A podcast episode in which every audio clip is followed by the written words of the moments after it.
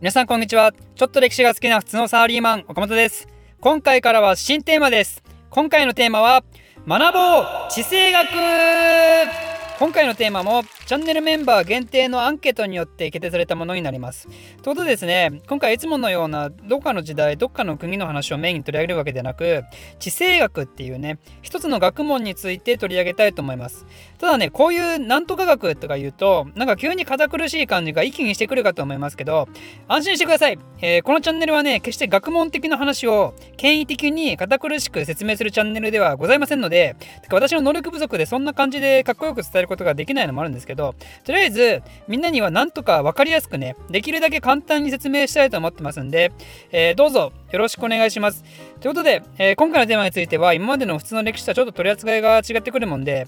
どうやって進めていこうか考えてみたんですけど、まず最初にね、地政学ってそもそも何よっていう基本的な考え方なんかを最初に説明した後じゃあその地政学の考え方がどのように歴史に関連しているのかさらに言えば歴史だけでなく現代にまでつながる話ですけど地政学っていうのがどのようにさまざまな国家の行動に影響を与えているかっていうのをですね次回以降いろんな地域のパターンで説明できたらなと思います。なんで、まあ、今回のテーマは学ぼう地政学と言っちゃいましたけどより正確には地政学から見た世界史の方が正しいかもしれませんね。ということで、えー、先ほども言ったようにまずいきなり歴史の話に入っていく前にその前提となる地政学ってそもそも何だよっていうのを今回簡単に説明していきたいと思います。まず地政学っていう言葉ね、正直普通の人にとってはあまり聞き慣れない言葉ではないかなと思います。地政学っていうのは地理の地にそして政治の政からなるわけですよね。つまり読んで字のごとく地理的な環境が国家に与える政治的な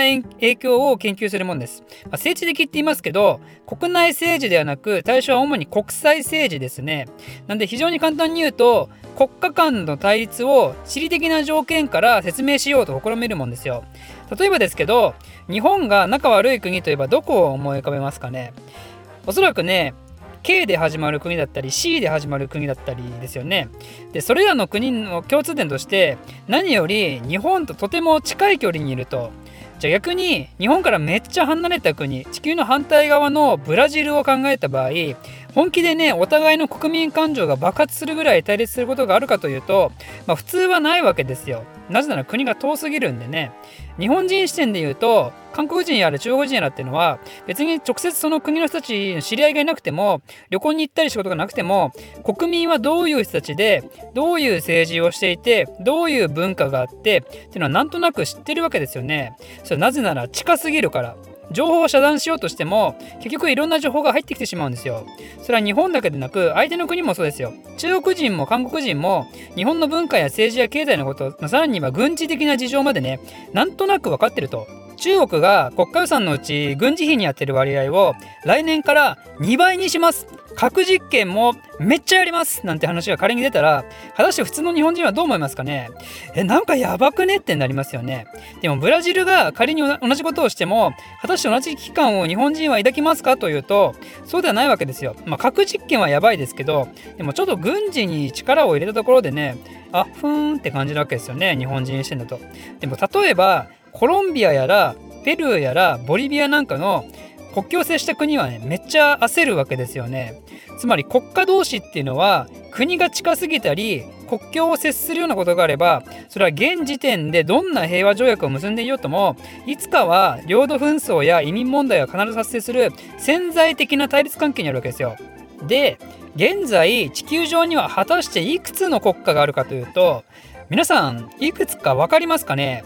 正解はね196ぐらいです。ぐらいってつけたのは、まあ、あのいろんな思想に配慮してるわけですがとりあえず196ぐらいあるとでその196もある国が地理的な条件からねさまざまな国と対立関係にあると。で対立関係っていうのは決して A と B という2国間だけで起こるわけじゃなくて A と C 対 B と E みたいなね。でも E は独自に F とも対立しててみたいな。とりあえずごっちゃごちゃの複雑になるわけですね。なんでそれぞれの顕在的潜在的対立関係をしっかり地理的な条件から整理していってそれらを自国の安全保障や外交政策に効果的に結びつけてそして自分の国はハッピーになりましょうっていうのが地政学なわけですよ逆に地政学を全く考慮しないで行き当たりばったりな外交をしてるとひどい目に遭いますよってことですね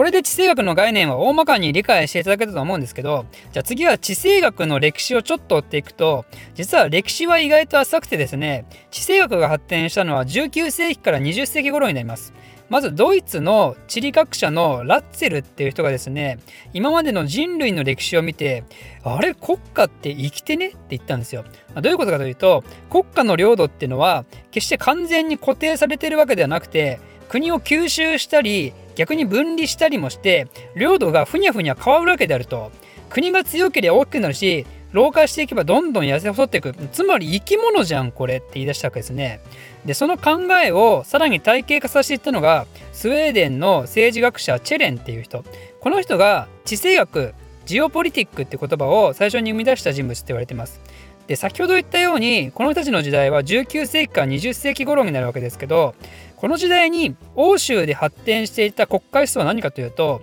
帝国主義ですよね。相手の国の事情なんて考えず自分の国の成長を第一に目指すっていう、まあ、ここで言う成長とは文字通り領土拡大拡大ですね。植民地をバンバン増やすわけですよ。つまりこの暴力的な帝国主義の考え方と国家は生き物っていう地政学の根本的な考え方はね非常にマッチしたわけですね。なんでこの時代に地政学は花開くことになるわけですよ。この後地政学っていうのは本格的に各列強によって研究され出すわけですけどここでシーパワーっていう言葉とランドパワーっていう地政学用語が登場します。簡単に言うと世界に多大なる影響を持つ最強の国家となるためには海洋国家となるべきかはたまた大陸国家となるべきかってことですね。シーパワーっていうのがもちろん海洋国家のことですけどこれはアメリカのマハンっていう人やイギリスのマッキンダーっていう人により提唱されます。海洋国家がシーレーンと呼ばれる海上交通路を利用して世界中を自由自在に動き回ってそして軍事的経済的メリットを最大限享受しながら